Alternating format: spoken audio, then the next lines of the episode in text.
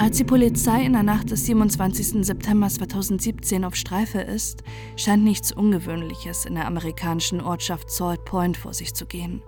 Es ist ruhig und die Straßen sind leer. An einer Ampel hält ein Wagen vor ihnen. Als die Ampel auf grün umschaltet, fährt die junge Frau am Steuer nicht los. Die Polizei hupt ihr zu, doch sie fährt nicht weiter und steigt stattdessen aus. Es ist eine zierliche Frau mit langen schwarzen Haaren. Ihre kleinen Kinder sitzen auf der Rückbank. Sie trägt keine Schuhe, zittert und weint, als sie auf die beiden Polizisten zugeht und ihnen sagt, ich habe gerade meinen Freund erschossen. It was survival. It was kill or be killed. How many shots were fired? One. Nicole Rimando und Chris Grover lernen sich 2008 bei der Arbeit kennen. Sie ist 19, er 21. Und beide arbeiten als Gymnastiktrainer für Kinder in Poughkeepsie im US-Bundesstaat New York. Nicole lebt noch bei ihrer Mutter. Sie wird als schüchtern und introvertiert beschrieben. Chris ist sowohl charakterlich als auch optisch das komplette Gegenteil zu ihr. Er ist charmant, offen gegenüber anderen Menschen, groß, muskulös und hat einen schwarzen Gürtel in Taekwondo. Nicole und Chris werden ein Paar, mieten sich eine Wohnung in der kleinen Ortschaft Salt Point, unweit entfernt von ihrer Heimatstadt, und Nicole beginnt als Erzieherin zu arbeiten. Sie und Chris haben sich schon immer Kinder gewünscht und Ende 2012 werden die beiden Eltern. Doch mit der Geburt ihres ersten Kindes Ben beginnt für Nicole die Gewalt und der Missbrauch in ihrer Beziehung. So sagt es zumindest Nicole. Und so beweisen es Therapiesitzungen, Aussagen ihrer Freundinnen und Krankenhausbehandlung. Chris' Familie bestreitet hingegen, dass es diese Angriffe gab. Nicole sei eine Schauspielerin und Lügnerin, die sich selbst verletzt hätte. Der erste Angriff findet im Februar 2013 statt. Ihr Sohn Ben ist gerade erst sechs Wochen alt. Chris schlägt ihren Kopf gegen den Türrahmen, nachdem Nicole keine Lust auf Sex hatte. Immer wieder vergewaltigt Chris sie in den kommenden Wochen. Außerdem hat er eine der Vergewaltigungen ohne Nicoles Wissen auf Video aufgenommen nur durch Zufall findet sie das Video auf einer Speicherkarte und zeigt es verzweifelt ihrer Therapeutin. Immer wieder sehen auch Freundinnen Nicoles Verletzungen. Sie hat blaue Flecken, Wunden an den Armen und im Gesicht, Verbrennung und Bisswunden. Selbst im Sommer trägt sie hochgeschlossene Kleidung und Tücher und Schals, um ihren Hals zu bedecken. Angesprochen auf die Verletzung spielt Nicole diese immer runter. Sie hätte sich beim Spielen und Toben mit Ben verletzt.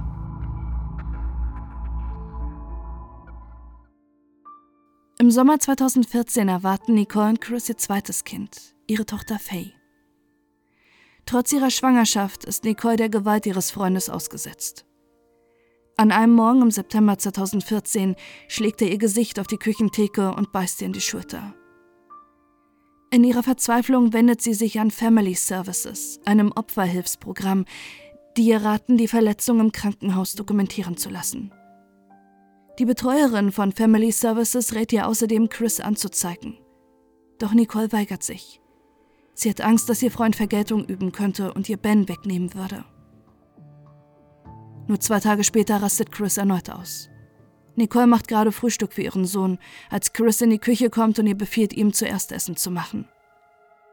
Sarkastisch antwortet Nicole darauf, Jawohl, Sir, woraufhin Chris ausrastet. Er schlägt sie und verbrennt sie mit einem Löffel am Herd. Erneut wird Nicole im Krankenhaus medizinisch untersucht. Im Bericht wird Nicole Arimandos Auftreten als nervös, zitternd und ohne Augenkontakt beschrieben. Außerdem werden Verbrennungen an ihren Brüsten, Oberschenkeln und im Intimbereich dokumentiert. Doch erneut weigert sich Nicole, ihren Freund anzuzeigen. Sie befürchtet, dass Chris das Sorgerecht bekommt und aussagen würde, dass sie sich die Verletzung selbst zugefügt hätte.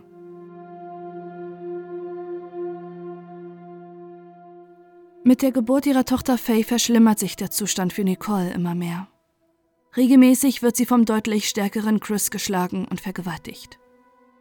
Sie findet sogar heraus, dass er die Vergewaltigung und den sexuellen Missbrauch filmt und ohne ihr Wissen bei Pornhub hochlädt. Immer wieder hat Nicole in dieser Zeit blaue Augen und Verletzungen Manchmal wirkt Christy so lange, bis sie das Bewusstsein verliert.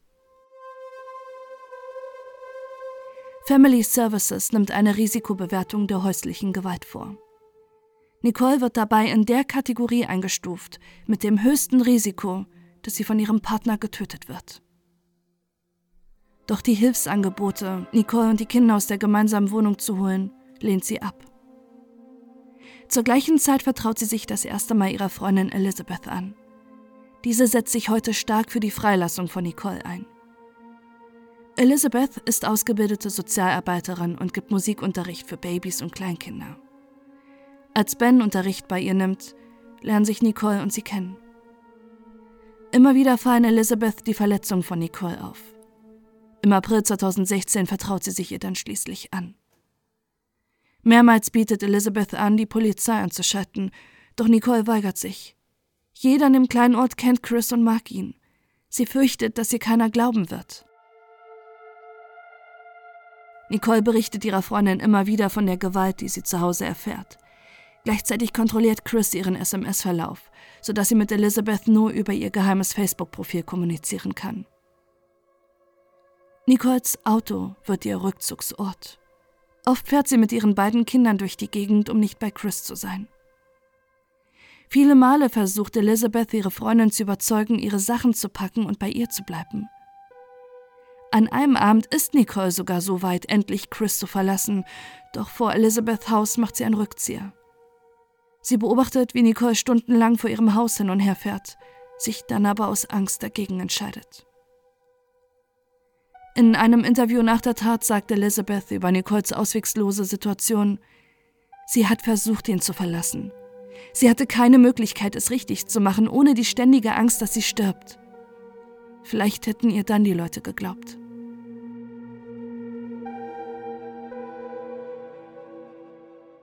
Am 26. September 2017 kontaktiert Child Protective Services Chris Grover. Eine Mutter hatte sich anonym an die Behörden gewandt, da sie zum einen die Verletzung von Nicole bemerkt, aber auch mitbekam, wie Chris immer wieder vor den Kindern im Gymnastikunterricht die Beherrschung verlor. Sie wollen am nächsten Tag Chris und Nicole in ihrer Wohnung befragen. Nicole erzählt später, dass ihr Freund den gesamten Tag damit verbracht hat, Beweise zu vernichten. Später findet die Polizei einen Laptop in der Badewanne. Nicole sagt aus, dass Chris versucht hätte, die Festplatte zu zerstören. Chris kommt an diesem Abend erst spät in der Nacht nach Hause. Nicole hört kurz darauf, dass er seine Waffe in der Wohnung lädt. Doch Chris ist an diesem Abend freundlicher als sonst. Doch sie weiß, dass das kein gutes Zeichen sein kann, denn mit dem Termin vom Child Protective Service am nächsten Tag würden der jahrelange Missbrauch und die Vergewaltigung endlich ans Licht kommen. Nicole sagt in ihrer späteren Vernehmung, dass Chris auf der Couch eingeschlafen ist. Sie will daraufhin aus dem Wohnzimmer gehen, als er plötzlich aufspringt und die Waffe aus der Couch zieht. Sie schafft es, Chris die Waffe zu entreißen und zieht auf ihn. Doch er soll nur gelacht haben und zu ihr gesagt haben, du gibst mir jetzt die Waffe und ich werde dich töten. Danach töte ich mich und die Kinder werden niemanden mehr haben. Daraufhin drückt Nicole ab. Als sie in der Nacht von einem Polizeiwagen gestellt wird, wie sie weinend und zitternd mit ihren Kindern durch die Straßen fährt, gibt sie sofort zu, dass sie ihren Freund erschossen hat. Doch laut ihr sei es Notwehr gewesen. Sie hatte nur zwei Möglichkeiten, selbst sterben oder töten. Trotzdem wird Nicole Adimando kurz nach ihrer Festnahme wegen Totschlags und illegalem Waffenbesitz angeklagt. Die Waffe hatte Chris legal gekauft und war auf seinen Namen registriert. Während des Prozesses im Jahr 2019 gibt es zahlreiche Proteste. Auf der einen Seite die, die eine Freilassung von Nicole fordern und Opfer von häuslicher Gewalt unterstützen. Auf der anderen Seite die, die Gerechtigkeit für Chris tot wollen. Chris' Familie dementiert sämtliche Anschuldigungen über den Missbrauch und die Vergewaltigung. Obwohl diese ärztlich dokumentiert sind, es zahlreiche Aussagen gibt, die Nicoles Verletzung bestätigen und der Child Protective Service bereits wegen seines Verhaltens gegenüber den Kindern eingeschaltet wurde. Doch viele Beweise für den Missbrauch werden vor Gericht und vor der Jury von der Staatsanwaltschaft unterdrückt und zurückgehalten, unter anderem auch die Befunde zu Nicoles Verletzung. Jenna Krause, die Staatsanwältin im Verfahren, behauptet, dass Nicole ihrem Freund nicht während eines Streits erschossen habe, sondern im Schlaf. Es sei keine Notwehr, sondern ein geplanter Mord. Die Autopsie kann zwar nicht feststellen, ob er zum Zeitpunkt seines Todes schlief oder wach war, allerdings schien Chris gelegen zu haben und die Kugel wurde aus nächster Nähe abgefeuert. Das schließt jedoch Nicoles Version zum Geschehen nicht aus. Doch die Staatsanwältin ist sich sicher, dass Chris geschlafen haben muss. In ihrem Schlussplädoyer wiederholt sie 25 Mal, dass Nicole ihren schlafenden Freund erschossen habe. Die Menschen, die Nicole unterstützen, sind sich sicher, dass die Staatsanwältin bewusst die Jury damit beeinflussen wollte. Laut Krause hätte Nicole nach dem Mord die Wohnung so aussehen lassen, als hätte Chris Beweise vernichten wollen. Sie schmiss den Laptop in die Badewanne, um den Anschein zu wecken, dass er dort die heimlich gedrehten Videos vernichten wollte. Die Festplatte des Laptops kann von der Polizei wiederhergestellt werden. Auf ihm befinden sich keine Beweise, die den Missbrauch dokumentieren. Nicole sagt hingegen aus, dass Chris die Videos auf einer externen Festplatte hätte. Auch ihre Therapeutin bestätigt, dass die Videos immer auf einer externen Festplatte waren und dass sie sie selbst gesehen habe. Auf dem Handy von Chris findet die Polizei am Abend des Mordes zwei Suchanfragen. Was passiert, wenn jemand schläft und ihm dann jemand in den Kopf schießt? Und wird die Polizei wissen, ob jemand geschlafen hat, wenn ich jemanden erschieße? Jenna Krause ist sich sicher, dass nicht Chris das gegoogelt hätte, sondern Nicole. Sechs Wochen vor dem Mord schrieb Nicole außerdem einer Freundin, ich habe noch nicht herausgefunden, wie ich ihn umbringen kann, ohne geschnappt zu werden, deshalb bin ich noch hier.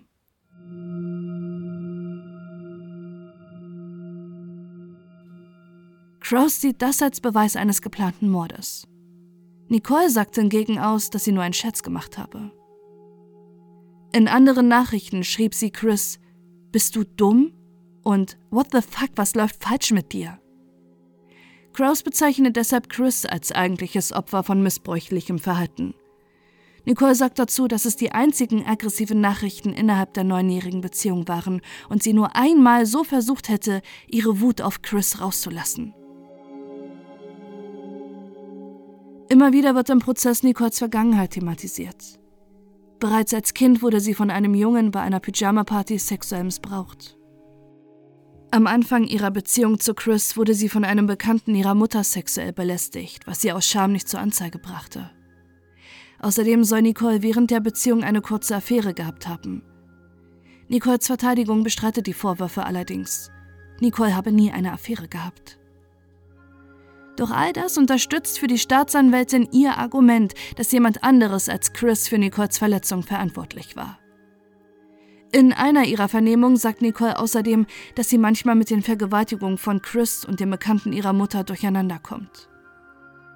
Dass Gedächtnislücken bei Opfern von sexueller Gewalt und Missbrauch häufig auftreten, wird vor Gericht nicht berücksichtigt.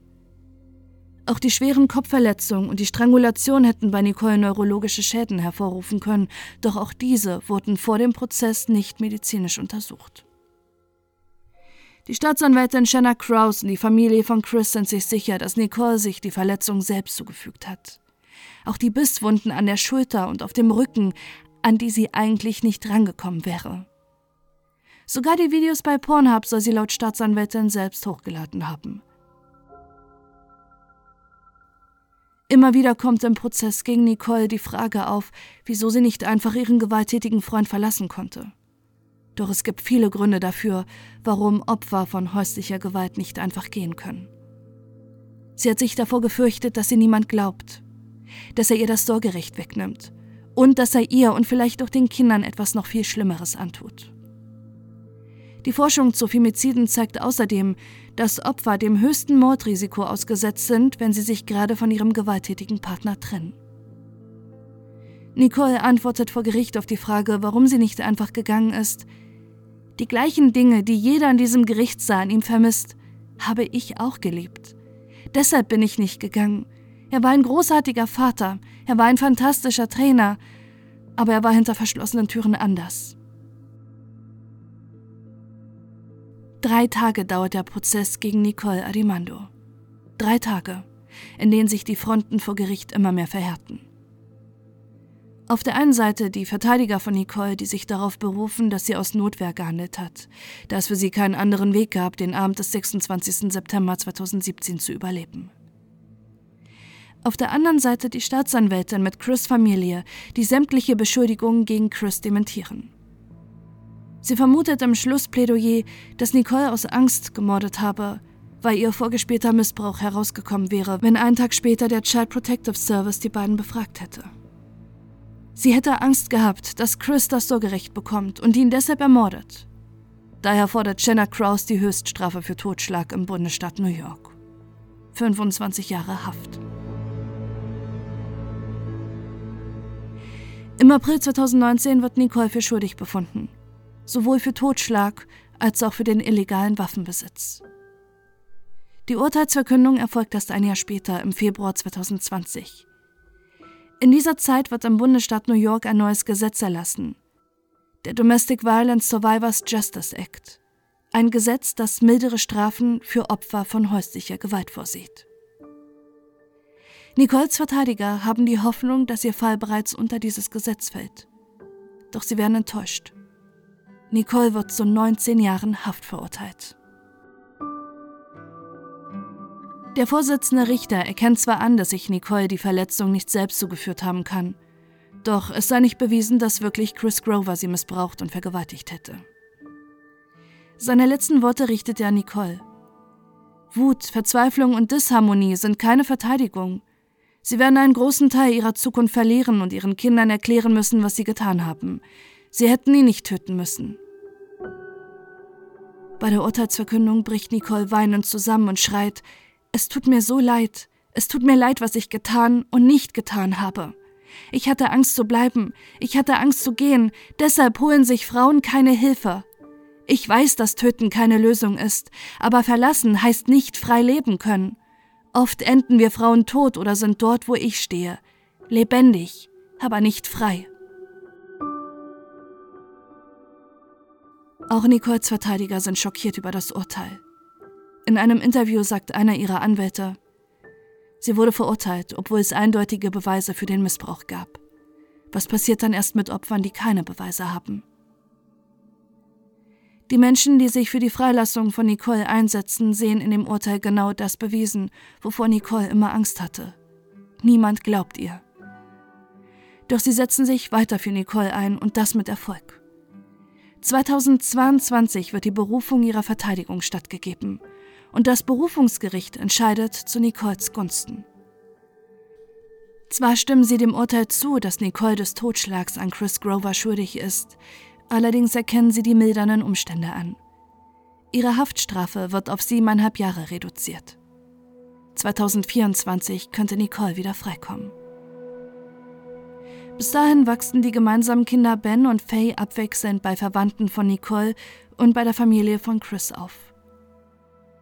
Nicole Adimando zeichnet im Gefängnis viele Bilder, die sie mit ihren Kindern in Freiheit zeigen. Es sind aber auch Bilder dabei, die zeigen, wie die Öffentlichkeit sie wahrnimmt. In Sprechblasen steht dort geschrieben, ich glaube ihr nicht. Warum hat sie nicht einfach verlassen? Sie will nur Aufmerksamkeit. Sie ist verrückt. Er war ein netter Typ. Und sie lügt.